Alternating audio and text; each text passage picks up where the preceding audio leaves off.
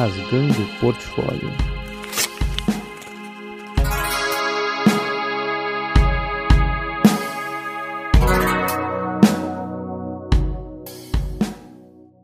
E aí, ouvintes, esse é o primeiro episódio piloto do Rasgando Portfólio. Eu sou Pedro Gonçalves, eu tô nervoso pra caramba, porque, sei lá, faz três anos que eu gravo podcast. Faz três anos que eu gravo podcast e parece que eu nunca gravei na minha vida. Não sei nem como como apresentar isso aqui. Mas eu sou o Pedro Gonçalves, sou formado em marketing, tenho curso de roteiro de sketch de comédia pela The Second City, sou host do Pêssego Podcast, onde nós falamos de cultura no geral.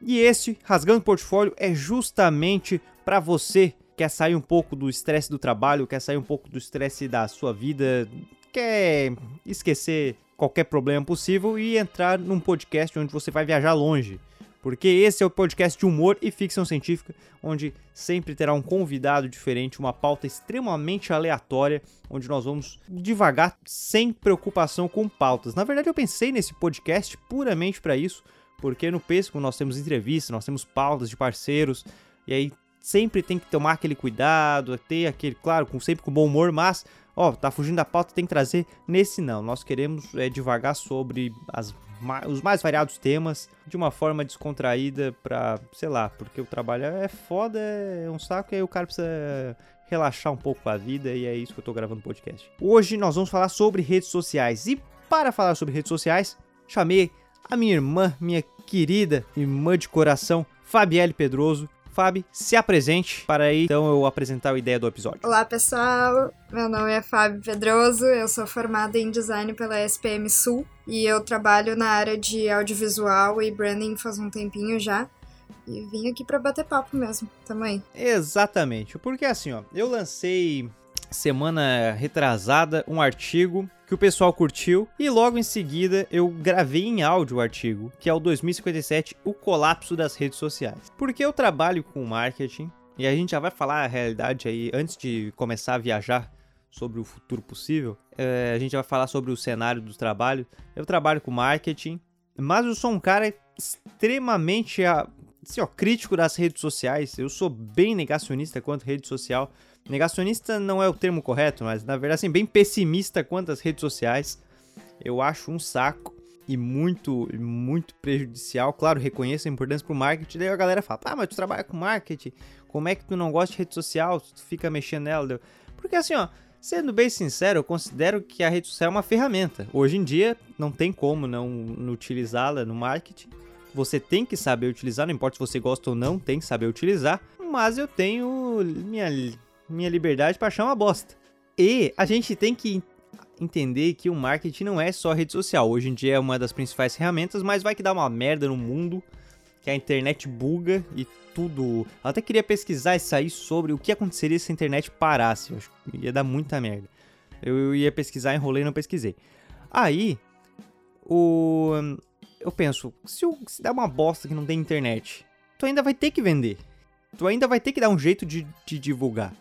Então, assim, ó, é uma ferramenta. Não importa o que aconteça, como todo trabalho, tu vai ter que se adaptar com o que tu tem. E atualmente é uma principal ferramenta. Enfim, essa é a minha opinião. Olha, eu, eu, eu, concordo com a opinião de que é realmente só uma ferramenta, querendo ou não, a sociedade evolui para trabalhar com diferentes ferramentas, né?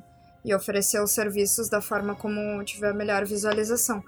Eu tenho visto muito as redes sociais evoluindo como uma certa forma de molde da sociedade. Eu não sei se, se estaria certo falar isso, mas eu vejo que a galera tem, principalmente agora em tempos de quarentena, que o pessoal tá muito mais ligado em redes sociais, na internet como um todo, né? E pelo fato de que essas redes tendem a trazer, tentar com que tu consuma essa mesma rede sempre, cada vez mais, eles tentam sempre te colocar os assuntos que tu vai gostar. Então acaba se criando uma bolha e um círculo vicioso em que as pessoas estão sempre consumindo a mesma coisa, que ao meu ver acaba se tornando uma forma de molde de pensamento já pronto, sabe? Eu sinto que as redes sociais acabaram claro que por um lado foi muito bom porque se expandiu muita notícia, muita informação, mas ao mesmo tempo eu sinto que ela tem cercado um pouco as pessoas no sentido de que se tu é uma pessoa que não sabe muito bem como funcionam as redes sociais, tu acaba te. tu acaba entrando num círculo vicioso da, das mesmas notícias e dos mesmos assuntos. E não se tem mais um tipo de debate que era gerado como antes, quando se tinha mais rádio e jornal e até mesmo a mídia televisiva mais antiga, assim, que promovia muito mais debate na, na sociedade, né? Eu tenho visto muitas redes sociais assim.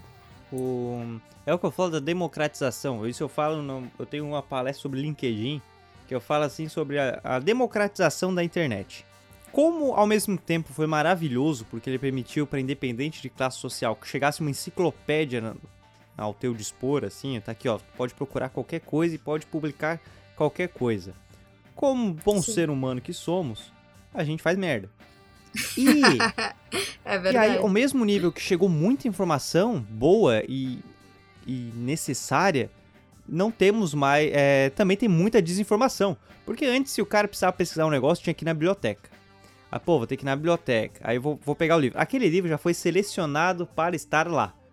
Na internet não tem isso. Então aí é o que causa a toda a desinformação dos grupos de WhatsApp aí dos tiozão. E assim, ó, eu acho. E acaba, como complementando o que você falou ali da bolha, eu acho que a rede social a gente tá dentro de duas bolhas. Porque naturalmente, no nosso convívio social, assim, nós já temos certas bolhas. Temos uma realidade social, a bolha social, que aí depois você se sai dessa bolha e percebe, meu Deus, como eu não conhecia isso, como é que eu falava isso, e olha só que diferente. Enfim, a gente percebe, sai da bolha, já é um grande choque, isso nós. Então nós já temos a nossa bolha social fora. Aí na rede social a gente está suscetível a essa bolha mais bolha dos algoritmos. Exato. Porque daí o algoritmo. Porque daí acaba aprofundando muito mais. Né? Exatamente. Né? O algoritmo vê, ah, esse cara ele sai com essa galera e ele fala essas coisas. Então ele já fecha mais ainda da tua galera e aí começa a te entregar só material daquilo e tu fica cego, cego, cego total. E é bom, é bem aquilo, é bom porque para as vendas, para o marketing foi maravilhoso. Pra, ele facilita, pô, é uma coisa linda tu conseguir às vezes ter uma, um like, uma mensagem de um, de um artista que tu gosta pra caramba, tu admira, e tá ali, tu nunca imaginou que o cara ia conseguir te, te ver ou, te, ou falar contigo, mas ali te proporciona isso. Então, isso é maravilhoso. Pô, não tem como negar que não é. É, mas por outro lado, assim, eu tenho visto também muito um, um extremismo que é criado, né? Demais. né? Justamente por porque a galera entra em todo. Tanto que agora por exemplo, tem tido muito a tal cultura do cancelamento, porque não se perdoa, não existe mais um debate. Eu tenho visto muito isso, que uh, se alguém coloca uma opinião na internet, ela fica lá para sempre e as pessoas não entendem que no momento que tu pode explicar alguma coisa, essa pessoa pode mudar de opinião, né? Ah, eu, e... eu assim, ó, eu tenho uma certeza, se um dia eu ficar famoso, eu tô fudido. Eu tô fudido porque, assim, ó, os caras vão pegar um tweet que eu tinha, sei lá, 13 anos no Twitter falava bosta, Sim. eu realmente reconheço Sim. que eu só falava merda e eu falava umas babaquice que hoje eu penso, meu Deus, que escrotidão. É que todo mundo evolui, é, né? As opiniões que, evoluem, tudo. Com certeza, um hater, assim, ah, eu não gosto do Pedro.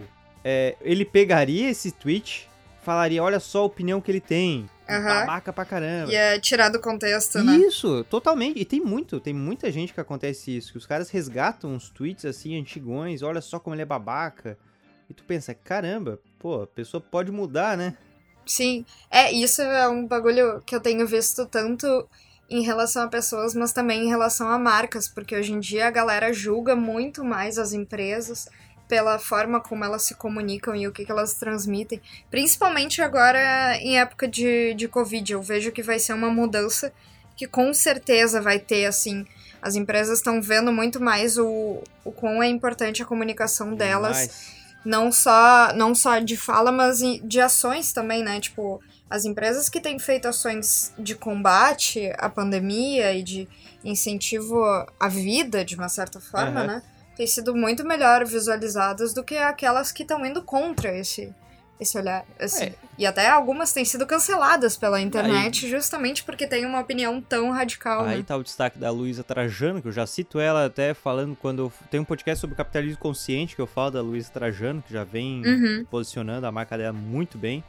Mas aí a gente se depara com o dono do, da Madeiro lá, que falou bosta. Exato. Aí, aí tipo, aí ele veio me soltar, eu não sei por que, que eu perdi tantos é clientes. Uma, eu é muito uma visão. Esse, essa época tem ajudado muito a separar muito bem quem faz um negócio, quem criou um negócio e leva ele como um amor e uma paixão uhum. por aquilo que tá fazendo, e quem tem uma visão completamente altruísta, egoísta e mercenária mesmo em relação a dinheiro e negócio. Pega por um exemplo mais geral, tem aquelas empresas que fizeram o pacto de não demissão e de não não causar nenhum problema, teve reajuste de salário e tudo mais, mas de não abandonar os próprios funcionários no momento que sabem que é de é. crise, que o país, o mundo inteiro vai estar em crise, e as outras empresas que demitem times inteiros e que têm chefes fazendo foto e passando o home office deles na praia, em meio ao maior conforto do mundo, enquanto uhum. todos os funcionários estão lá, mal tem estrutura em casa de escritório, sabe? Então, é, é uma diferenciação de realidade que tu vê entre algumas empresas, assim. Tanto que uh, tu vê o quanto que estavam julgando a Renner, porque a galera não tinha entendido que o fechar as lojas não significava que eles tinham demitido e mandado a galera embora. Tipo, fechar as lojas era só fechar para que não entre gente que não estimule as pessoas de estarem acumuladas naquele lugar. E tem muita gente que acha que o trabalho de um comércio, por exemplo, tá só ali na loja, mas não, tem muita coisa por trás. E assim é em qualquer empresa, né? Tem, eu tenho visto muita gente também valorizando muito mais o marketing e a comunicação uh, pro lado interno, porque antes não via o quão importante uhum. era uma comunicação com os seus funcionários e agora estão vendo no momento que eles estão longe do olhar, né, do dono. Tem muito isso. Isso é o, é muito louco. A comunicação interna, né, o, o endomarketing, como a gente fala, é muito, é muito importante porque tem muitas, muitas empresas que elas focam em ter uma comunicação maravilhosa com o público externo, enquanto dentro o pessoal às vezes não sabe nem o que está acontecendo dentro da própria empresa. É, ah, exato, olha só o que a gente lançou e os caras ficam, pô, a gente lançou isso aí. E tem muito, é, é um exemplo que a gente está brincando aqui de forma informal, mas é muito, muito comum. Sim, e tem muita empresa que, tipo, tinha uma super cultura baseada no ambiente em que, na qual ela existia, e que se viu perder muita dessa cultura no momento em que todos os funcionários estavam de home office. Ou seja, tu só tinha uma, uma estratégia de comunicação voltada para o teu ambiente, mas não pensava em momento algum voltada ao funcionário, né? É, e é que dá, dá muito para ver essa diferença hoje em a dia. A galera tem que entender que tem que ter um relacionamento, não não Total, é, não, tu tá trabalhando com pessoas, é, não né? é fazer aquele mural de informativo que aconteceu na empresa e colar na parede. Tipo, tu não sabe nem quem é o fulano de tal, mas daí tu quer que o fulano de tal leia o informativo que tu fez ali em qualquer programa. E, e, eu trabalhei numa empresa que era assim e não era só uma, assim, é várias. Exato. Eu botei assim, eu fiz uma enquete no Instagram perguntando se a galera acha que haverá um colapso das redes sociais. Uhum. Grande parte, até deixa eu, deixa eu ver em, questão, em números aqui, grande parte votou que acredita. 87% falaram que acreditam que haverá um colapso uhum. em rede uhum. social. 13% não. Hum, entretanto, eu, eu imagino assim, ó, o pessoal que falou que não é porque eles falaram que eles acreditam que o colapso será social e não na rede social. Mas eu acho. Ah, mas o impacto é Exatamente. Eu acho que a rede social. Diretamente. Ela só mostra o comportamento do social. Com certeza, com certeza. Entende? É, até no, 2000, no 2057 ali eu brinco com isso, falando que o colapso, ele fala aí do colapso das redes sociais, mas uma hora o personagem ele fala, pô, o colapso na verdade foi social. Sim. E, total. E nós já, vi, já vivemos isso. Se tá essa onda de escrotidão na internet, de todo mundo se xingando, de brigas cegas, ideológicas e tudo mais, nesse momento tão pesado politicamente que o Brasil vive, isso aí reflete no social. E a gente vê nitidamente que reflete. E aí, agora com esse momento de coronavírus, e agora a gente já vai entrar na nossa onda, que é a ideia do podcast que a gente teorizar mesmo. Assim, uhum. ó, a gente tá numa pandemia mundial. É, ah, os Estados Unidos vai entrar numa recessão que não se via desde os anos 30, de tanto desemprego. A, a Inglaterra também vai entrar numa recessão que há centenas de anos os caras, assim, não imaginavam que ia ter. Tu acha que o, né, a nossa, o nosso querido presidente fica lambendo as bolas do Trump Tu acha que os americanos vão ficar, não, olha só, vamos comprar do Brasil? Os caras vão cagar. Os caras vão cagar, é. tipo, eles vão querer assim, ó, pô, vamos, vamos reerguer aqui dentro. Assim como todo país vai pensar todo, isso. Todo a... mundo, todo é. mundo vai pensar assim. Porque é o lógico, né? Se tu não se reestruturar internamente, como é que tu vai comprar algo, é, externo. comprar algo externo? Então vai ter uma onda de pobreza no mundo inteiro. O mundo inteiro vai ter uma onda de pobreza que se os estados não tiver condição de se, de se ajudarem assim, não é, é tipo assim, ó, o cara que pensa que vai seguir um desenvolvimento econômico e tecnológico, meu amigo, esquece, a gente vai regredir nesse sentido se não se reestruturar no povo, na sociedade ali, é, não vai ter crescimento tão cedo. E é o que eu falo assim, ó, isso só mostra como a galera não quer sair da zona de conforto, sabe? Aí nego fica postando aqueles posts assim de, ah, porque na guerra, não sei o que, a gente, o homem tinha que ir pra guerra. E hoje tu fica usando máscara. Tipo assim, ó, tipo, que a gente querer ficar usando máscara é frescura porque isso aqui não é guerra. Meu amigo, sendo que essa galera em guerra nem aguentaria. E aí tu pensa assim, ó, é, é um momento, a galera não quer sair da zona de conforto, porque não importa se é guerra, ou se é pandemia, se é vírus, ou o que que for. Agora é o momento que assim, ó, se der merda mesmo, ó, tu tem, é o que eu sempre falo, teu vizinho ali, ó, tem arroz, tu tem feijão, se junta aí, ajuda. É o momento de ajudar quem tu consegue. Sabe? É o momento de união, assim, de, do pessoal ter que se ajudar. De, pô, assim como a gente não quer que ninguém perca emprego, que, enfim, que se ferre, mas tem um momento que é necessário fazer ali a, a, quarentena, todo mundo ficar em casa e isso afeta. Então, se, se tá num momento de dificuldade, ajuda quem tu consegue. Mas a galera não quer sair da zona de conforto, não quer, tipo, pô, eu tô numa vida boa pra caramba, eu posso gastar dinheiro pra caramba, se parar de trabalhar. E todos esse, esses argumentos, esses, esse comportamento é refletir tudo na rede social. Então. Com certeza. Eu tenho visto muito uma, uma diferença muito grande de comportamento entre as novas gerações e as gerações mais antigas, num sentido de que as novas gerações estão sendo muito mais inteligentes nesse sentido do que as antigas. Tanto que no Brasil tem tido muito mais casos de pessoas que não estavam na, na faixa de risco mais velhas, dos 40, 50 anos, do que do que nos outros países, porque é uma galera que tá acreditando uh, muito mais na, nas coisas que tem visto em WhatsApp e, e, em redes não oficiais, de certa forma, né? Uhum. Enquanto a galera jovem tá, tipo, sabendo que não, é para ficar em casa e tá fazendo muito mais uso de produções locais, tá? Dá pra ver muito isso pelo Instagram, né? A galera que recomenda uhum. né, é, comércios locais é muito mais a galera jovem do que a galera, galera mais velha, assim, que eu tenho visto muito mais, tipo, ah, não, eu tenho que ir Sim. até lá o meu trabalho, porque eles eu não consigo trabalhar se eu não estiver lá, eles não vão conseguir trabalhar comigo se eu não estiver lá no local. Então também é um... E é uma galera que tem mais, é, tem mais uma. É, nega mais, né? Tem uma versão assim. Exato, que... exato. É, um, é mais resistente à mudança, é, né? Dá muito para ver que a, a galera atual, a galera mais jovem, assim, é muito mais suscetível à mudança, entende muito mais né, os problemas, questiona muito mais num sentido bom, enquanto a galera mais velha tende a questionar no sentido de por que, que eu tenho que mudar esse meu comportamento agora, se deu certo tanto tempo, sabe? Isso é, um, é algo que eu tenho visto Sim, muito. E dito isso, dessas informações, Claro que varia muito, né? Tem, é, tem as suas salvas sessões de galera jovem negando também, querendo. minimizando a, a potência do vírus. Mas enfim, daí já falando dessa galera compartilhando desinformação, tudo, tudo mais, tem alguns portais de podcasts que estão bloqueando materiais sobre o Covid. Bloqueando materiais sobre o Covid no geral. É, mesmo que seja positivo ou negativo, eles tão, a OMS tá, eles estão recomendando que só órgãos oficiais falem do vírus.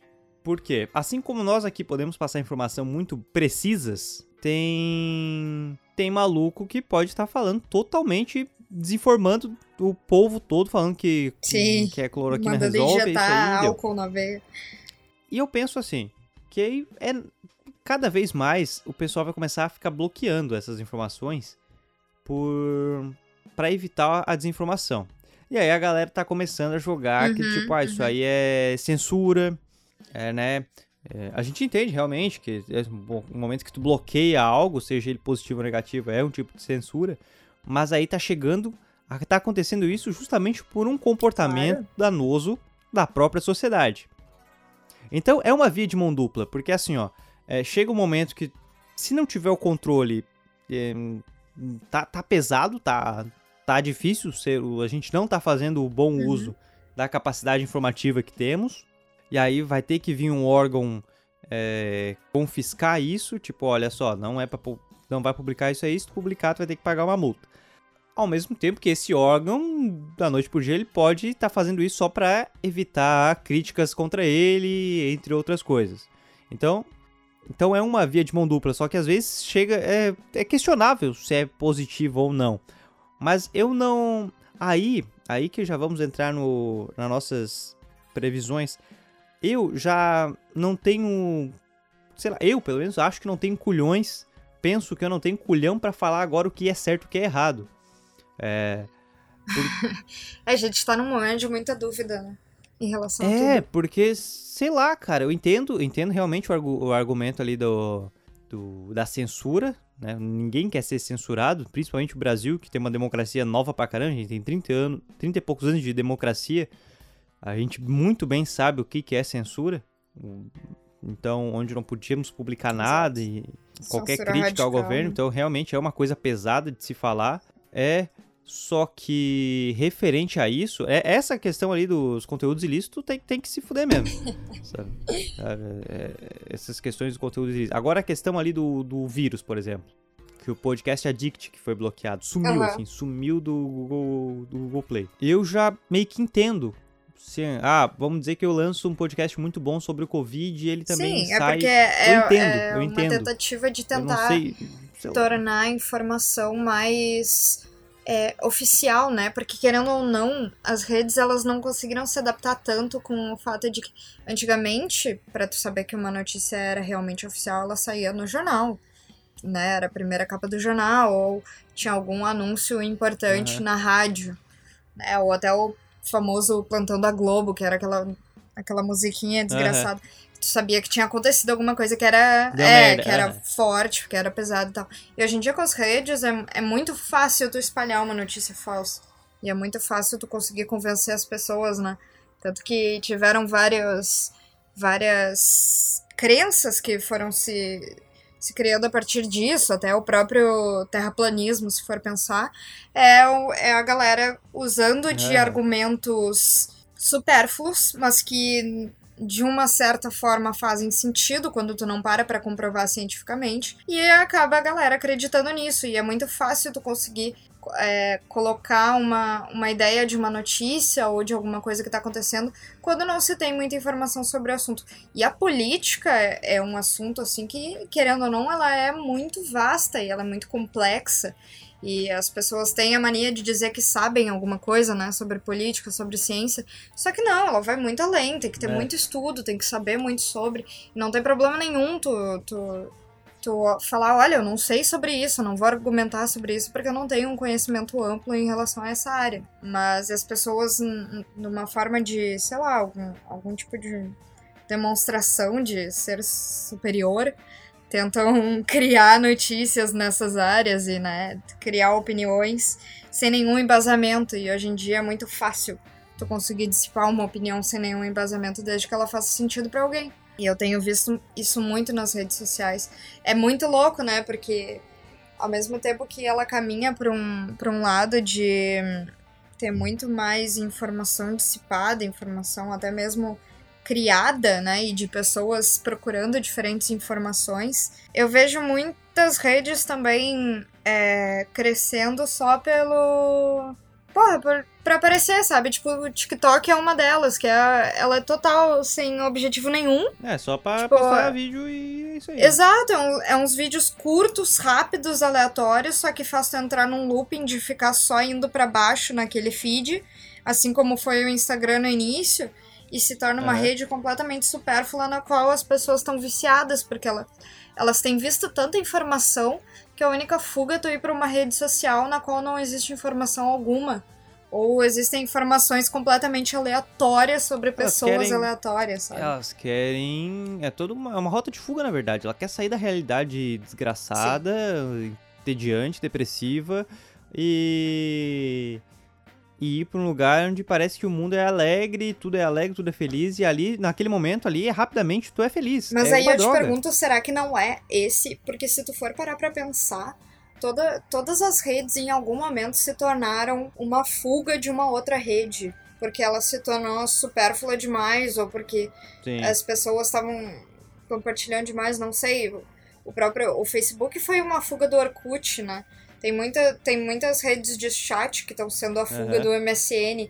E agora o TikTok se tornou uma fuga do, do Instagram, que tem muita informação. Então, eu não sei se é uma tendência social das pessoas procurarem redes supérfluas para fugir quando aquela rede se torna um meio de dissipação de informação mais sério. Mas é pra gente de fato teorizar. Fábio, como é que tu imagina a rede social no futuro? Assim, Não importa se, sei lá, daqui a 20, 30, 40 anos, como é que tu imagina uma rede social no futuro? Se é que imagina. Eu vejo. Eu vejo muito mais algo que esteja muito no dia a dia das pessoas, mas assim, tipo. Não só num, num meio físico, tá ligado? Eu vejo muito mais como algo que vai estar inserido na cabeça das pessoas. Sabe aquela ideia do. De um episódio que tem do Black Mirror, que é as pessoas se avaliando e tudo mais. Eu não duvido que Sei. não vai passar perto disso, só que é algo muito É, na mais China já é assim, né? inserido na cabeça das pessoas, sabe? Tipo, patrocínios que vão fazer as pessoas querer comer ou beber coisas e algo muito mais nesse, nesse nível. Também eu não. Sim. Às vezes eu me questiono se, vai, se a galera vai deixar chegar nesse nível, sabe? Mas eu não duvido. Agora eu tava pensando, é, porque essa questão da avaliação Sim. já tem na China, né? Tem muitas pessoas, eu tava vendo, não lembro o número, Ao WeChat, mas né? muitas pessoas já não conseguiram mais pegar metrô porque as avaliações delas Uhum. são muito negativas. É, isso já tem um pouco E aqui a no, social no próprio falam, né? Uber e tal, né? Tipo, tu vai pegar um cara que tem o mesmo nível de avaliação Aham. que tu tem como usuário, né? Aí eu tava, agora tu falou isso aí, eu fiquei imaginando. Tu imagina, beleza, chegamos a um ponto que eu acredito, eu acredito que no futuro a gente não vai ter essa estrutura física assim, ó, de computador, de celular. Deixei bem isso nítido no conto que pra mim vai a internet vai estar intrínseca, né, Aham. sabe? Vai estar no nosso dia a dia, seja no no é, é como eu falo ali, na mesa de jantar vai aparecer as notícias. Eu, imagino muito isso. Então não há por que acessar é, entrar em algo para ir na internet. A internet já Uhum. vai estar em tudo. E agora tu falou essa questão da avaliação. É bem isso. Hoje em dia a gente usa um dispositivo para avaliar. Mas quando tu falou ali do mental, eu fico pensando, a gente não sabe o que, que a gente vai estar implementando no cérebro, no, no, no olho, nos óculos, enfim, em qualquer coisa. Mas que a avaliação seja Sim. mental, né? E que assim, ó, sei lá, algo esteja ligado, mas que ó, assim, ó, tá, eu tô te conheço agora, aí tu falou uma coisa ali que eu não gostei e ligado à nossa mente, isso com questão de algoritmos e tudo mais, é com, com essa com esse sentido, eu beleza, ó, eu mentalmente pensei, não te avalio de forma Uhum. negativa. E aí as coisas vão fluindo nessa bolha, nessa bolha para que eu não não receba tantas coisas de ti, ou se receber são coisas negativas. Eu não te duvido que leve pra isso. Não, não duvido nem um pouco. Porque, olha, se tem uma coisa que a gente. que, que nós somos é cíclico. Por mais que a gente aprenda esse erro, vai voltar. É, eu acho que sempre tem essa Então- tendência, né? Aí pra algo muito mais de autoavaliação e, e julgamento. Independente do meio no qual as pessoas estão inseridas ou estão conversando, eu acho que sempre tem essa tendência de, de julgar o outro de alguma forma e de colocar ou não essa pessoa na tua vida. Pode ser muito ruim, pode ser muito bom, eu acho que tudo é relativo, né? Tenho uma, uma grande certeza, assim, que pra mim a, a tecnologia ela sempre vai ser mais acessível. Uhum. Uma qualidade de vida, então é natural que não importa se a pessoa ser é pobre, verdade. ela vai chegar a um nível de tecnologia Sim. ali, sabe? E aí é que tá, hum, cada vez mais, ó, a gente tá falando agora, 2020, que o TikTok é mais uma rede social criada pra galera ficar ali Uhum. viajando e sair um pouco da realidade. E nós estamos em um momento onde vai ficar uma pobreza desgraçada pós-pandemia no nível Sim. Eu acho que e... Eu, eu não que- vejo uma pobreza desgraçada, mas eu vejo muito maior a separação entre ricos e pobres. Entende? Eu acho que quem. quem porque E quem tá que- rico vai continuar que rico, a- independente de, de como, como isso tudo acontecer. Não vai sentir, né? Ou até pode sentir, mas de uma forma muito inferior.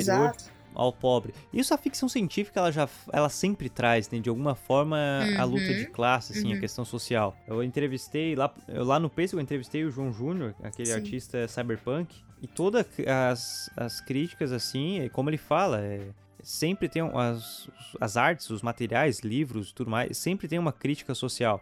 E eu daí eu depois eu entrevistei um outro um, um outro colega e o cara falou sobre que no futuro a diferença social não vai ser por por classe, vai ser por tecnologia, por acesso à tecnologia.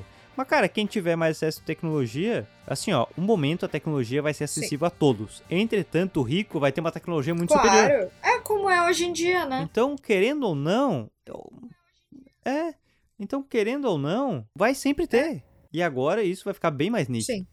Sim. É, E a tecnologia tem uma importância gigantesca nisso, né? Ela afeta muito mais a tua qualidade de vida. Vê hoje em dia as pessoas que têm Amazon, Google Home, que elas não estão precisando ir em mercado e tal, porque é só elas falarem ali com o bagulhinho na, que tem em casa que faz as compras por elas, sabe? Então, querendo ou não, e não tô tendo que se arriscar, né, no- em um mundo de pandemia, enquanto as pessoas pobres geralmente têm algum emprego que faz parte dos trabalhos Tá essenciais, no mercado, tá? né? Então é, até Sim. atualmente já dá pra É. ver muito isso, sabe? Eu, eu imagino que no futuro não vai ter ta- tal a necessidade de uma rede social.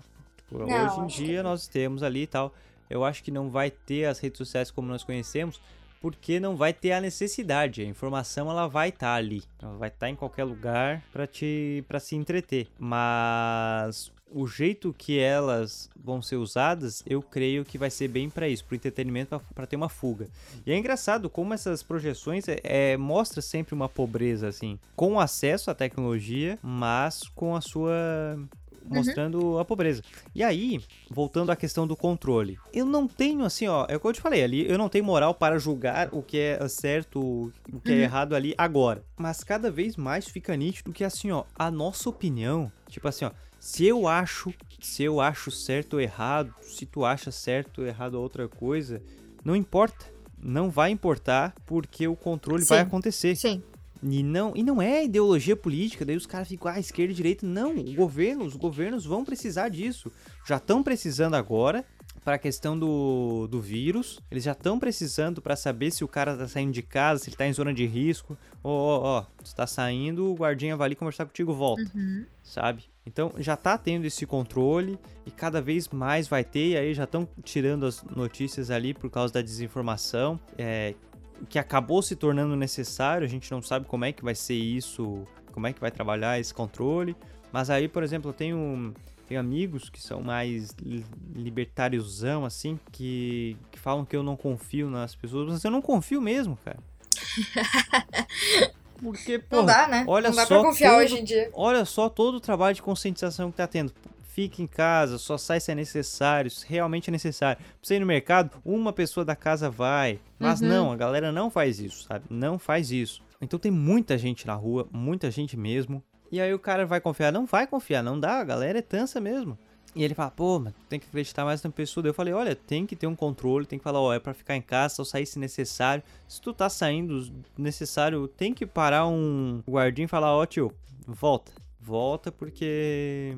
É que é pra existe, rua. dá pra ver que é uma linha muito tênue, assim, né? Entre um, um certo controle que é bom e a, e a liberdade, que também é boa. Então, por exemplo, teve alguns dos países que melhor se saíram nessa luta contra o corona foram Aham. aqueles que fizeram lockdown. Sim. que ficaram em um curto prazo e tudo mais. Então, enquanto aqui que a gente ainda preza um pouco pela liberdade das pessoas e acredita, né, que as pessoas vão fazer a escolha certa, já deu pra ver que não tá funcionando tão bem assim, porque Não? justamente por essas pessoas terem tanta liberdade e acesso a tanta informação, às vezes elas acessam informações que não são corretas, que não vão mostrar o que é E, melhor e aí para muita galera assim, né? Ó, muita galera que fala, tipo, pô, olha só, tem que liberar, tem que, isso tá louco, se ficar com esse controle aí, se vier polícia, olha só o que tá pedindo. É, ah, mas o tal país fez assim, e aí tu vai ver o tal país fez, fez uma questão mais bruta, Justamente porque se fazer o lockdown ou um, um regime mais, mais duro no início, tá mais frouxo agora. E a gente afrouxou. É justamente isso. A gente confiou, ó, galera, vamos, vamos nos conscientizar. O pessoal não se conscientiza. Isso que é, que é a cagada. Então eu, eu imagino que, que seja que isso, vezes, controle. Por isso que às vezes acaba indo para umas é, coisas muito brutas, sabe? E acaba indo para outros lados. O extremo, porque né? a gente não tá falando sobre uma contenção de fala, né? Como é o caso da.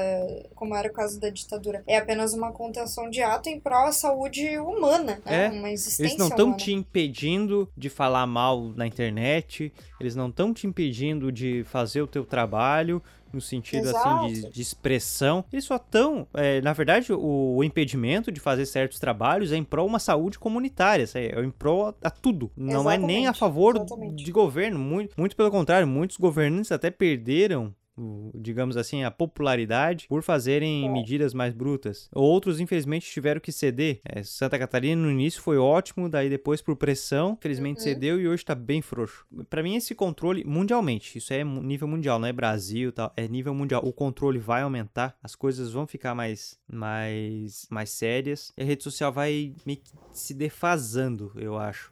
Porque tá, é bem isso, sabe? Olha só, é fuga, fuga, fuga. Agora o pessoal tá no TikTok, trabalhando o tempo inteiro essa alegria. Só que assim, a gente ainda tá na quarentena, a gente ainda tá no negócio do vírus. Depois que o pessoal vai sentir como é que vai ser, sabe? Agora é a tormenta, depois vai vir ah, os escombros, digamos assim. Aham. E aí que a gente vai sentir como é que tá a re- a realidade das coisas. Ou qualquer rede vai estar alegria, alegria, alegria. Só que a tua vida não tá assim, cara. E tu não Isso é o tem que noção. mais causa o problema na, na cabeça das pessoas, né? Tu não tem noção como é fudido pra cabeça da pessoa ficar consum- consumindo extremamente o contraste, só isso, isso, isso, isso, porque tu vai te frustrar. É, esse foi o grande questionamento que teve logo quando começou a bombar o Instagram, né? Porque o- os influenciadores que bombavam no Instagram eram pessoas que mostravam só a felicidade da vida. É a musa Sim. fitness que faz exercício 24 horas por dia, come bem e tem grana pra comprar todos os, os produtos mais caros do mundo, é as pessoas que viajam e tudo mais. Só que começou a se mostrar que não é bem assim, né? E muitos estudos mostraram o quanto essa, esse comportamento nas redes e as pessoas influenciadoras tornaram, geraram cabeças muito mais depressivas e ansiosas em relação à própria vida, à própria existência das pessoas, né? E eu- por isso que eu falo que esse negócio é uma doença. E aí a galera, eu não é, vem sempre, pô, mas tu fala, fala mal de rede social, mas tu trabalha com isso. Eu- é o que eu te falo, pra mim rede social é uma ferramenta, porque é, um, é uma droga esse negócio. É uma droga. E quando eu falo em É droga, não algo que se vicia, quem né? tá Isso dá ouvindo, pra ver. Exatamente. Eu tô falando droga no sentido de substância. Exato. Eu até me perdi aqui. O bom é que eu posso falar que eu me perdi, não preciso. Ah, tá. Quando eu vi que existe casais de rede social, que são a galera que não tem nada. Casal de rede social, cara. É tipo assim, ó. Eu e tu, a gente não se conhece, tá? Eu não- a gente não se conhece, mas nós somos bonitos. é, entre aspas, né? Bonitos. O... e, e nós somos mesmo. Fazer o quê, né? Aí. Acontece, Ô, né? tá, Digamos que é, não éramos, mas, né? Aí tá. Aí o pessoal fala, olha só, se vocês tiverem uma rede social, um perfil, onde vocês são um casal, divulgando a vida de casal, não sei o que, não sei o que, não sei o que, não sei o que, vocês vão ter seguidores, vocês vão ganhar coisa pra caramba. E aí esses dois, essas duas pessoas aleatórias, elas conversam e tal, e elas fingem ser um casal nas redes sociais. Na, na- tipo, na minha vida privada eu tenho Nossa. meus relacionamentos, na tua tu tem, a gente não tem nada a ver, mas aí a gente é um casal em rede social. E tem isso, cara. Só porque bomba viu.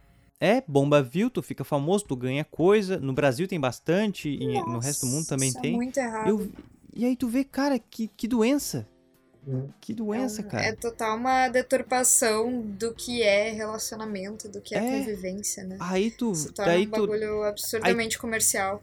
Aí tem aquela pessoa aí que já é meio fraca, que já que ela já vai se perder, ela já se perde um pouco acreditando que a vida dos influ- influenciadores dela é perfeita. Aí ela vê esse casal Uhum. assim, meu Deus, olha só que meta, meu casamento é uma bosta, meu filho aqui é um Uhum. cozento. E, hum, eu tô infeliz. Só que, tipo, tu tá na vida real, aquilo ali é o problema real. Os problemas em relacionamento, é, a dificuldade de criar o seu filho. Isso é o natural, é a vida normal. Os problemas, sabe? Exato. Mas aí a pessoa se embasa num relacionamento que não existe. É, mas então, é isso... aí que tá. Eu, eu acho que essa pandemia vai mudar muito isso, sabe? Porque justamente porque não tá tudo bem, as pessoas estão questionando aqueles influenciadores que ficam falando o tempo todo que tá tudo bem. Uhum. Então, pega o caso da Pugliese, Puta, né? Que ela deu aquela festa lá em meio à pandemia todo mundo caiu em cima, porque, meu, tu tá no meio de uma pandemia, sabe? Não é uhum. momento de tu tá juntando com as pessoas.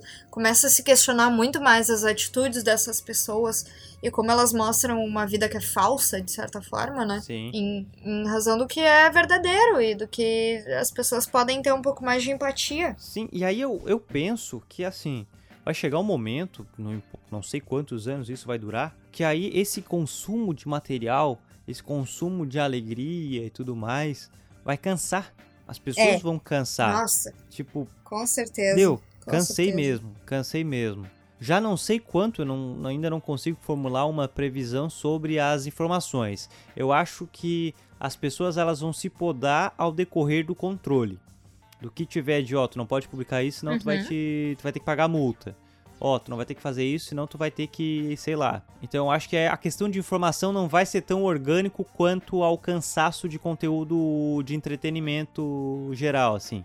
É, sim, tipo, ah, sim. o TikTok, ele, exemplo, a gente tá falando é, TikTok, é, é algo, mas não é só é o algo TikTok, natural, né? Função. Isso. É, eu acho que vai vai cansar no orgânico. O pessoal vai, pô, deu, toda hora é isso, a minha vida tá é, difícil. É, que é aquilo que a gente tinha conversado, que é natural da sociedade se cansar de uma rede social e partir para outra, como foi com Orkut, MSN, Snapchat. Tem uma tendência de sempre se cansar daquela plataforma e da forma como as coisas são, são usadas e faladas e esperar uma mudança e procurar algo novo, algo que seja diferente, né? Ah, enfim, aí eu penso bem isso, que vai ser orgânico se essa questão do entretenimento, entretanto, o de informação, de ficar compartilhando informações falsas ou simplesmente desinformações, porque muitos acreditam naquilo que leem, então acham que é algo verossímil, o... uhum. até porque é muito fácil a manipulação da massa. Então a questão, existem grupos de fake news e grupos de, de criação disso, de, de, de dispersão de conteúdo inverossímil para manipulação por pura por pura por idealismo, puro, é, extremismo. É, idealismo, é vontades próprias, né? Ah, então eu acho que isso aí vai ser algo que vai parar ao decorrer de um controle de uma cobrança. Ó, aí o pessoal vai, não, não, tá perigoso ficar compartilhando isso aí, então eu vou parar. Mas tu não acha que pode correr um risco de se aproximar muito a forma como a Coreia do Norte, por exemplo, se, se comporta? É, eu comparo mais com a China. Eu acho que assim, a China, que é uma ditadura, é, é pesado, não é. como a Coreia Exato. do Norte, né? A Coreia do Norte é bem pesada. É, eu acho que assim, a, a China tem uma, uma ditadura. Eu ia falar, a China tem uma Coreia. a, a, China. A China tem a sua ditadura, tem o seu controle de internet que é gigantesco. Tem controle Sim. até no que passa na TV. Então tem muitos sites que lá não funcionam. Não, e é bizarro porque lá se já teve diversos casos de pessoas que falaram sobre o governo no, no WeChat, que é a plataforma deles, e que simplesmente sumiram. E, Tem, tipo, bastante. Isso não é uma coisa legal, sabe? Tem bastante. É. O... Um outro governo, assim, que não chega a ser uma ditadura. É, porque a China é uma ditadura hum, oficializada, né? Eles. É, é, oficial que é. Uhum, uhum. Não, todo, nós todos tra tratamos como mas é aquela ditadura. Não, não existe ditadura, ditadura boazinha porque eles matam gente, mas enfim, é, é aceita. mas a Rússia, a Rússia é, é, tem um, um regime bem, bem ditadorzinho, só que sempre naquele papo democrático. Mas a mesma coisa, o, o, o governo é o mesmo há muito tempo e o pessoal lá, tem os jornalistas que criticaram, três jornalistas criticaram, no, no outro dia sumiram, magicamente. Exato. É... E, tipo, desde muito. E também muitos sites não continua sendo uma galera que é muito homofóbica e racista, machista, ainda assim, por... justamente porque continua nesse mesmo. Né, o... Desse... Com esse mesmo pensamento, né? É, a homossexualidade lá é crime, né? ainda um, Exato. O, o atraso. É, então, assim, ó, eu penso que nós vamos caminhar para uma China. A China vai talvez ficar Uhum. mais bruta e a gente vai caminhar para uma China. Na Coreia do Norte eu acho que não. Mas não te duvido de nada, né? Esse é o meu medo, sabe? Porque eu acho que sempre é bom ter algum tipo de controle, porque querendo ou não, tem coisas que são absurdamente antiéticas e que deveriam ser punidas, mas É dá um porque, medo, assim, ó, né? Porque A Coreia do Norte. a maior coisa que tu pode ter é o controle sobre alguém. E Aham. ter todas as informações dessa pessoa. Porque assim, eu penso, a Coreia do Norte, ela é aquele regime fechadão que não conversa com nada, tem aquela família imperial, digamos assim. É, Uhum. E aí não tem um, um, um contra-governo. Não tem ali os rebeldes, digamos Sim. assim. Então eu acho que isso não é nem bom pra manipulação. É, é bom tu ter o teu contra, assim. né? Então acho que que não chegaríamos Sim, pra tu te provar certo, né? Exatamente. É, então eu penso que nós ficaríamos um regime. Não, eu, eu acho que o futuro é isso, assim, é meio que a China. E não só Uhum. não só Brasil, mundo, assim, os governos vão, vão caminhar para um, pra uma China da vida.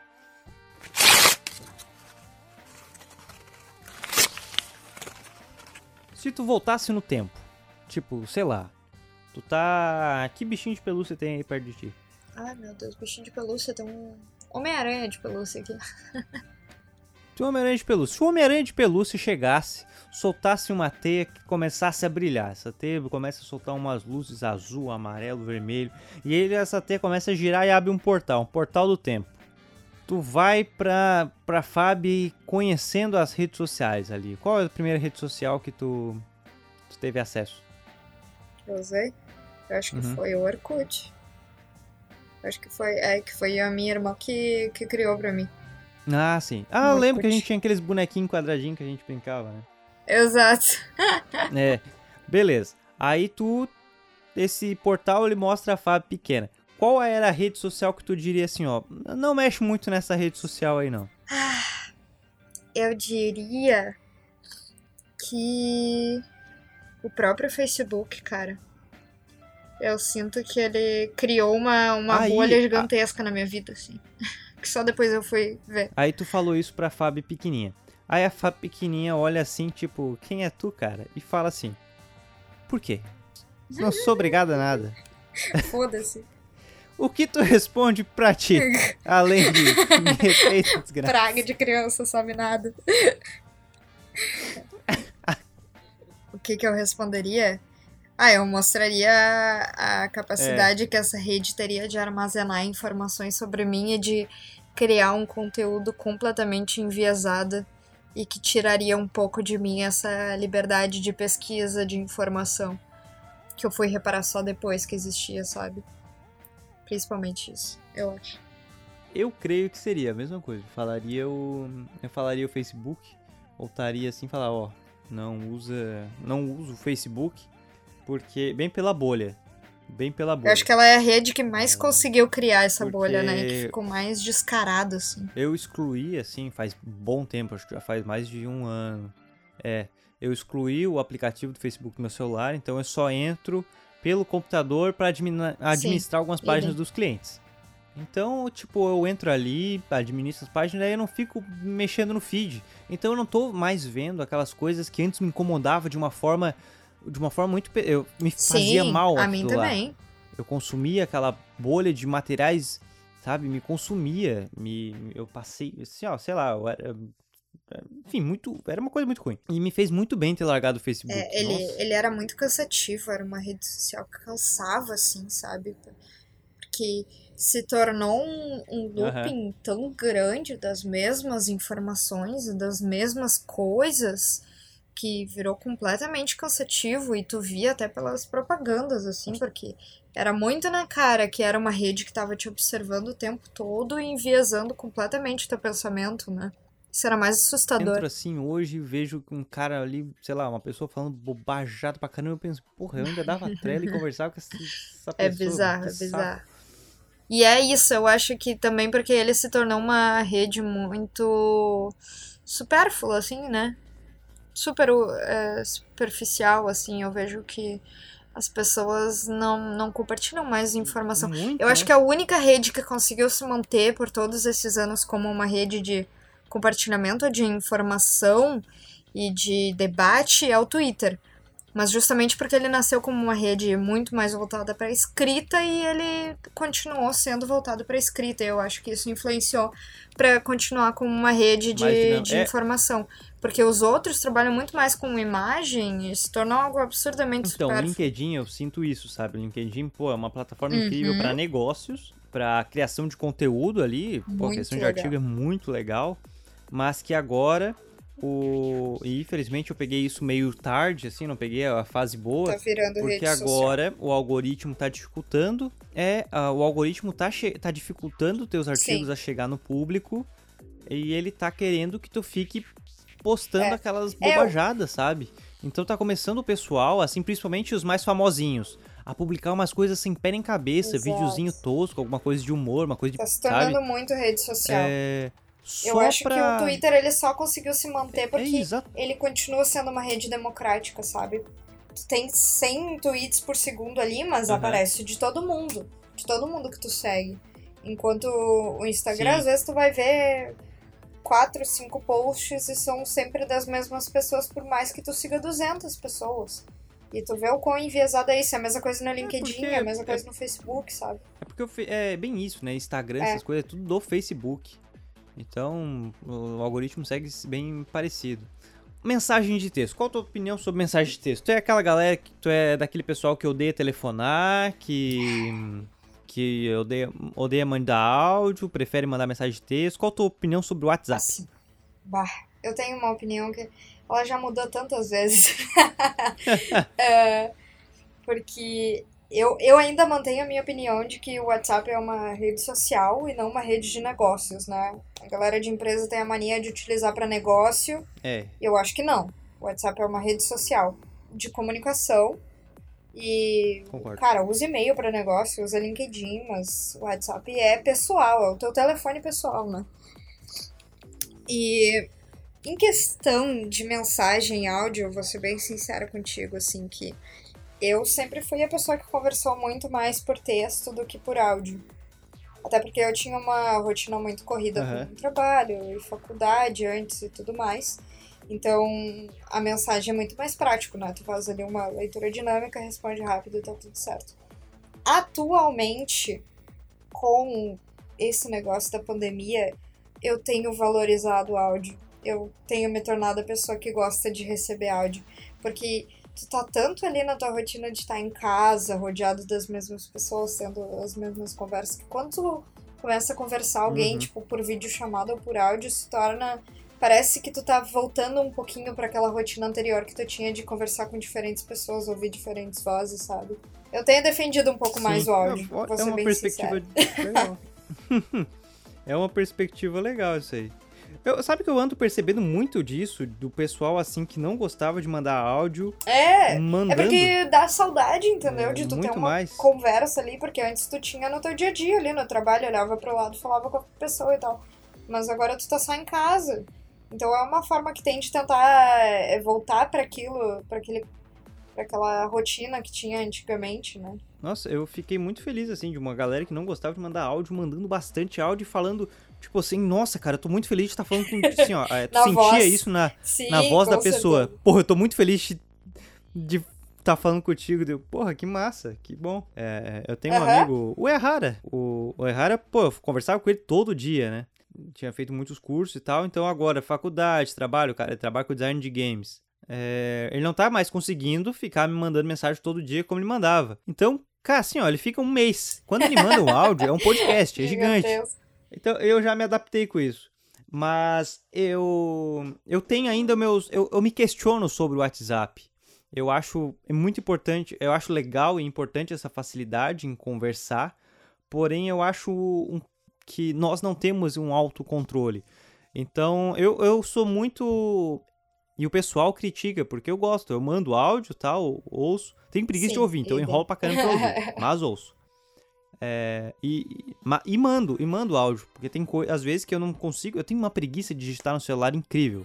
É, se eu não tô com o computador pra digitar pelo web Whats, eu demoro demais ou mando áudio. Eu tenho muita preguiça de digitar. E às vezes o pessoal acha que eu não gosto de ler. Mas, cara, eu me fiz na escrita. O meu, meu carro-chefe é artigo, é texto. Eu sou da escrita.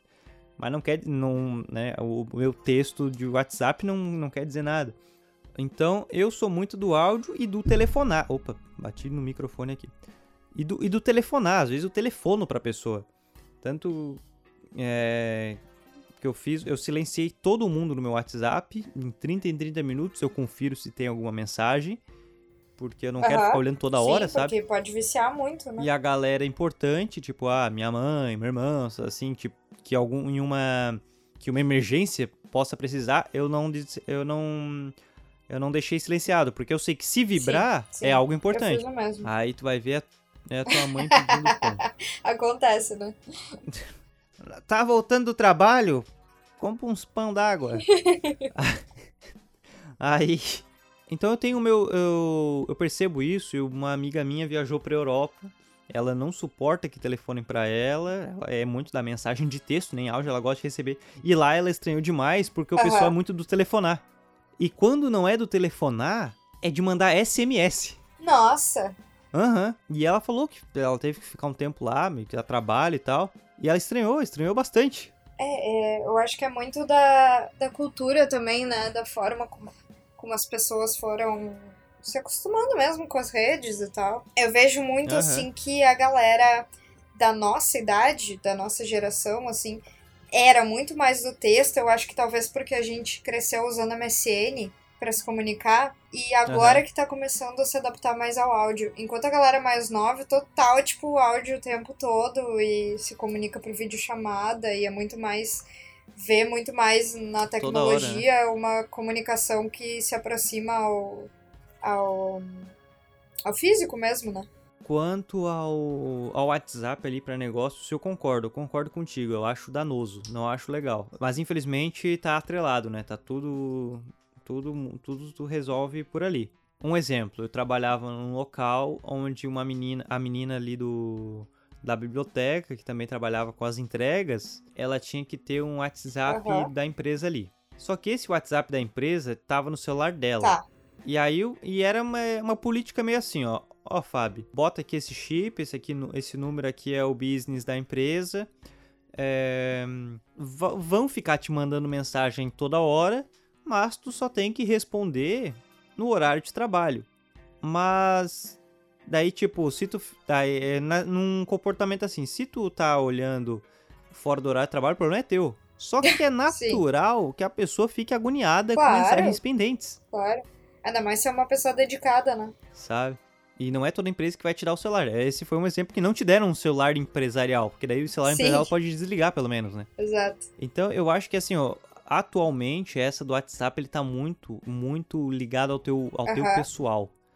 E é, e é um problema, porque a, nós já não estamos sabendo dividir o profissional do, do, do pessoal. Ah, nossa, eu tinha. Tem uma amiga minha que ela trabalhava com.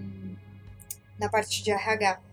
A chefe dela era uma Uhum. pessoa que não, não fazia essa, essa distinção. Tipo, era domingo, ela tava mandando mensagem. Era dia da semana, tipo, 8 horas da noite, 10 horas da noite. O que.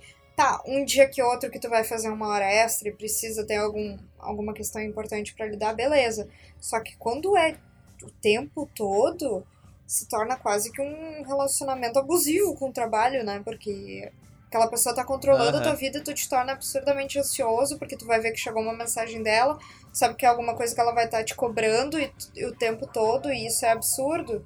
É. É terrível, é terrível isso aí. Eu, eu tenho uma relação bem problemática com o WhatsApp justamente porque eu já passei por trabalhos assim. Então o cara fica recebendo mensagem o tempo inteiro e fica agoniado e fica Uhum. ruim com aquela mensagem. Ah, é bizarro. É, a ansiedade é desgraçada, né? E, e tu fica mal, a gente não sabe. E uma coisa assim, ó, que tem gente que é muito de boa falando pessoalmente.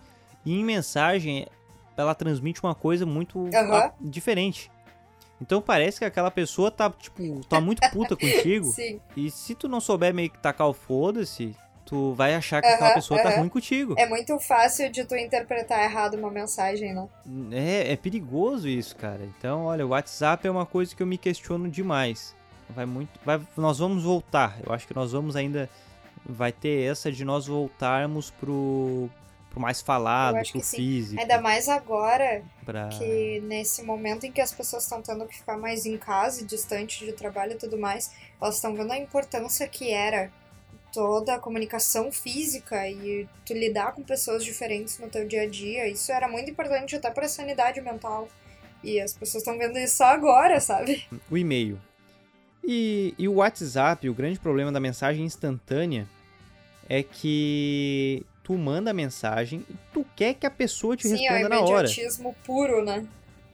É terrível isso, cara. A pessoa não tem obrigação nenhuma de te responder na hora. Nenhuma. E pelo menos o e-mail era assim. O e-mail tu manda. E tu manda e é isso. Agora depois Exato. a pessoa responde. E aí, esses dias. Esses dias eu fui numa reunião que eu mandei tudo por e-mail. Tudo por e-mail, tudo mesmo. É, e a pessoa. E eu não mandei meu telefone, não mandei o telefone de contato. E a pessoa ligou para um conhecido, pegando meu número e me mandou as mesmas perguntas que eu respondi, Nossa, respondi por e-mail. Não. Ah, você pode me responder isso? Aí eu pensei, pô, respondi por e-mail, né? Aí depois lá na reunião ela falou, é porque eu não confiro muito. Isso era uma reunião Jesus. com uma pessoa de RH. A pessoa trabalhava no RH de uma empresa. Porque a gente não confere muito e-mail, é mais pelo WhatsApp. E eu fiquei, caralho, mano, eu como é que tu não confere e-mail? Só que antes disso, antes disso, eu tava pensando, tava pensando sobre o imediatismo, sobre o WhatsApp, né, sobre tudo isso, e eu pensando assim, ah, bem que podia, né? Pra que isso, cara? Por que que tem esse negócio do WhatsApp que a pessoa tem que responder na hora? Podia ter uma coisa que tu só manda mensagem e quando der a pessoa responde, tipo... É, eu pensei, porra, isso já existe. Sim. Eu tava pensando sobre o e-mail, com tipo, uma coisa que eu uso todo dia Sim. como algo de novo. é muito provável que volte. Porque, uh, tu vê, eu, eu tava pensando, né, o, se tu for pensar esse uso do, do WhatsApp, ele é muito um reflexo da mania que as pessoas têm de ter as redes sociais no dia a dia, tipo, totalmente ligadas, sabe? O WhatsApp acabou sendo isso, ao invés de uhum. ser só algo prático para tu trabalhar, se tornou algo para tu ter uma resposta imediata de um trabalho que te deixa ansioso, sabe? Isso é muito louco. Sim. Nossa, e como deixa? E muito. como deixa? Então, esse esses serviços assim de mensagem, eu não sei se dura tanto, porque vai chegar um ponto que vai o pessoal vai perceber claro, o quão danoso claro. é. Claro. Até porque eu vejo assim que tem muita gente que quando tá numa numa empresa, principalmente, infelizmente isso, né? Quem passa por um processo de burnout, que vê o quão ligado estava aquela aquela empresa e o trabalho no dia a dia dessa pessoa em todas as redes. E o quão ruim é isso, porque é muito importante para tu conseguir manter um, uma ligação com os teus os tuas, teus princípios e as tuas escolhas pessoais separado do, da tua vida, né, profissional e tudo mais, até porque o trabalho não é para sempre. As pessoas se aposentam. Demais. As pessoas vão além do trabalho delas, né? E é preciso entender isso. A gente não se aposenta mais, Fábio, esqueceu disso. Ah, é verdade, né? Agora tem que chegar nos 200 anos pra se Agora tu, tu vai trabalhar. Mas, olha só. Vamos dizer que tem um colapso das redes sociais. A internet, ela tá sendo... É, como a gente falou, ela tá interligada em tudo. A informação chega no espelho, no, no, na mesa, na janela. Ela aparece. Não existe mais redes sociais. Como você imagina o marketing, como as coisas estariam sendo vendidas? Atuar mesmo, porque eu vejo o marketing como algo é, intrinsecamente ligado ao comportamento do consumidor, então ele vai sempre se adaptar à forma como o consumidor está se comportando, né? E eu acho que num, numa realidade em que as coisas estão presentes no dia a dia de uma forma é, impalpável, assim, ou seja, elas estão presentes em tudo, o marketing ele seria muito mais incisivo, eu acho, sabe? De tipo, vai criar um holograma do, do livro que tu tava pesquisando para que tu tenha ainda mais vontade de comprar, sabe? Eu acho que pode, pode chegar num nível desse, assim, dá medo, mas eu acho que é um. Porque atualmente marketing já é muito incisivo, né? É, principalmente marketing de produto Os né? outdoors voltariam a ter uma importância muito grande, mas eles teriam que se remodelar, eles seriam muito digitais. Eu vejo muito isso. Porque acabando a rede social, o entretenimento, o videozinho do tiozão ali que ele fica sentado e rindo, acabou. Então qualquer animação, qualquer movimento vai chamar a atenção dessa pessoa de uma forma. Então, assim, ó, não seriam esses, esses telão, hum, esses telões que fica mudando a imagem ou passando aquele videozinho. Eu acho que seria uma coisa muito mais Sim, interativa Eu mesmo. acho que seria. Tipo, causaria muito mais comoção. Eu acabo associando muito a marketing de produto, assim, mas, por exemplo, um- uma pessoa se olhar, uma mulher se olhar no espelho e, tipo, tá se arrumando pra ir pra uma festa, e uma marca faz um anúncio, tipo, colocando como se fosse um filtro do batom na boca dela, que vai fazer com que ela veja, nossa, fiquei muito melhor com esse batom, eu vou comprar, tá ligado? Eu imagino muito um Aham. bagulho assim. Exatamente. Dá, dá pra imaginar muitas coisas. Você chega ali num, num dos banners e ele. Na verdade, já tem muitos desses Uhum, banners interativos, né? Mas eu acho que ele vai ser muito mais de identificar a pessoa que tá ali na frente e. Ah, sei lá. Vai ter um filme pesado pra caramba, mais 18 do Batman. Você chega ali e, e se você é criança, ele te bota na, Na versão com, Lego. Com Thomas e com a Marta ali do teu lado. E, e se tu é adulto, ele te bota como o Thomas Aham. ou com a Marta. E, enfim. E aí tem alguma coisa dramática, ou a cena da morte do, do- dos pais do Batman. Porque eu tava ouvindo agora o podcast do Batman vs Superman. Aí, aí tô com isso na, na mente. Enfim, imagina, tu chega ali, é um outdoor, já não existe uma rede social, isso vai te chamar atenção pra Claro. caramba. Aí tu chega, tu, tá, tu tem um tamanho adulto, então tu, eu, no caso, o homem, vamos lá, me olhei, ele identifica como Thomas Wayne. Ele chega, e aí tem aquela cena da morte dos pais do Bruce. Vai te impactar demais, tipo, pô, eu tô ali me olhando, sou Uhum. eu e morremos. Vai impactar pra caramba. Então eu creio que seria uma, uma evolução na tecnologia de. Seriam grandes acho. stories, né? Grandes de filtros. Com certeza. Eu, Eu acho que é. É, tu chegou a ver Blade Oi? Chegasse a ver o Blade Runner 2049? Sim, sim, eu vi. Eu vi, faz um bom tempo, mas eu vi. É, que, que aí ele tá, ele tem aquela mulher, né? os- as androides Aham, companheiras lá, e que ele tem uma vida com aquela pessoa. Então ele. Ah, aquela figura feminina tem um. É a esposa dele, digamos assim. Ele perde isso. Ele tá. Os anúncios são aqueles hologramas Uhum. que chegam perto de ti. O quanto pensa, pô, aquele holograma que é o rosto da minha esposa, que na verdade toda Android tinha o mesmo rosto, mas né, a esposa, tá vindo conversar comigo Uhum. numa propaganda. A mulher tá falando uma qualquer frase comercial, mas pra pessoa, pra, pra ele tem um significado gigantesco. Pô, sim, não, é a tem fulana muito, falando comigo. muito mais apelo, né?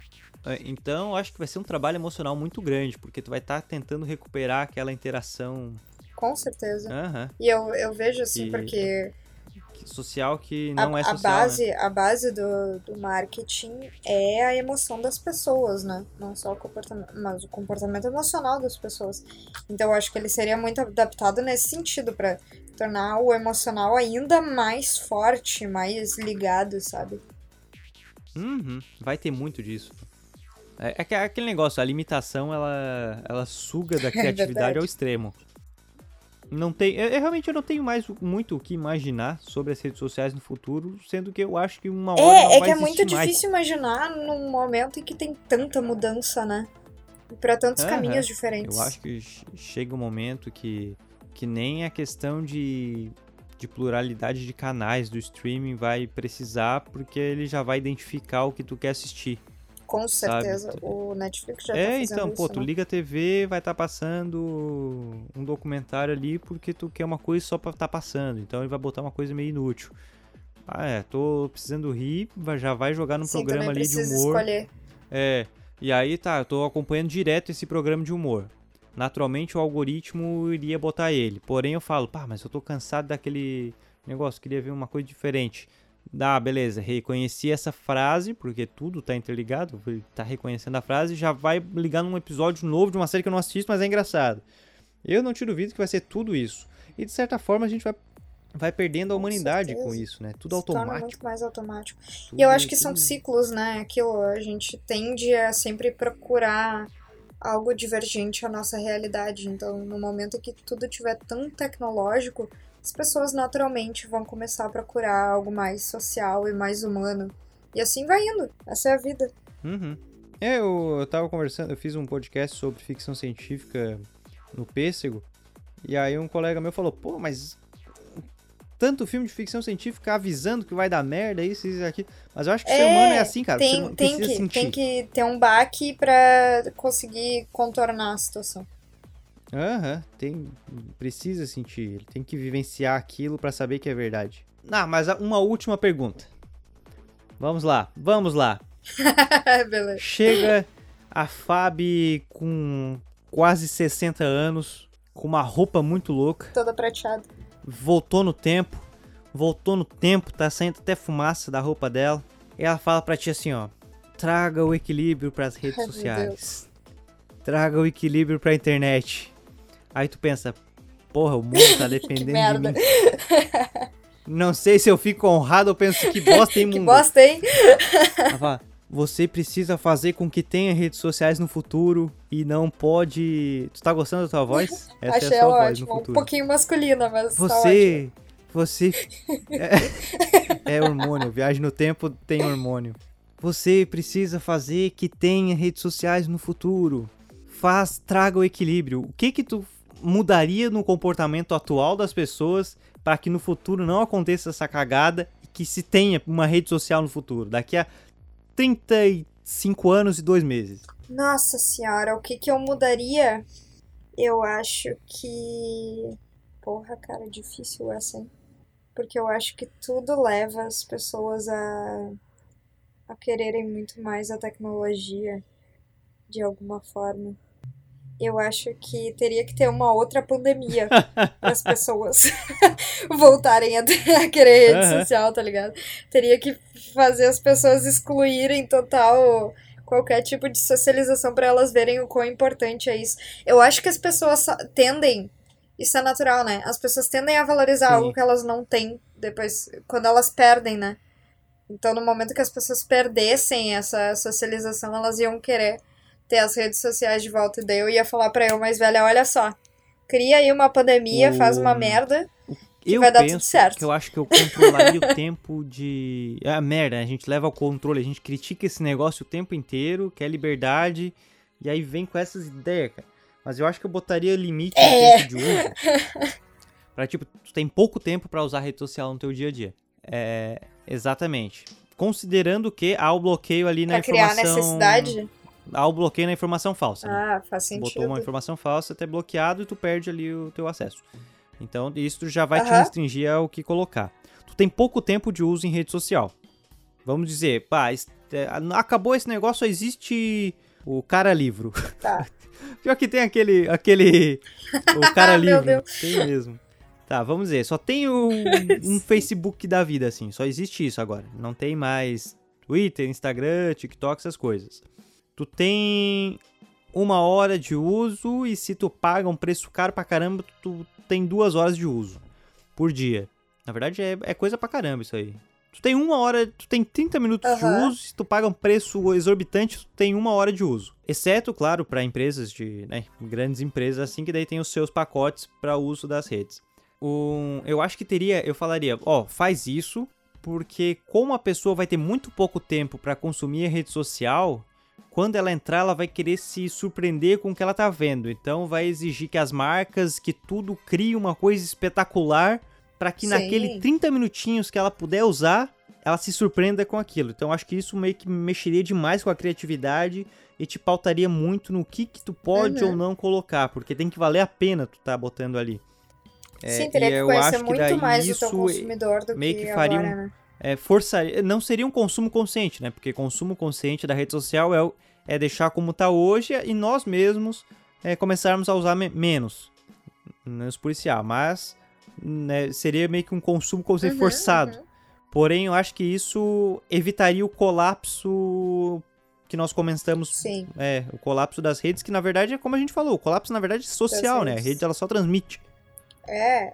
E, e, no caso, eu no futuro chegaria de cueca, desceria assim, é, de cueca meia, desceria dos céus. e meia. Pedro! Deu, fudeu! Caralho! merda! Eu preciso defender as redes sociais do futuro dele. É isso, deu, mas que merda! Porque eu, eu também não sei. Eu só apareci. É. Que porra de sociedade é essa? O que que tá acontecendo? Enfim, eu acho que eu acho que seria isso. Eu acho que seria isso. Muito obrigado, Fábio. Muito obrigado por participar desse podcast totalmente baseado em, em probabilidades reais. Tudo que nós falamos aqui, com certeza aconteceria, principalmente as viagens no tempo. Tudo embasamentos físicos. tudo, tudo baseado em anotações aqui do meu, meu livrinho dos incríveis. Mas muito obrigado por participar do episódio piloto do Rasgando Portfólio.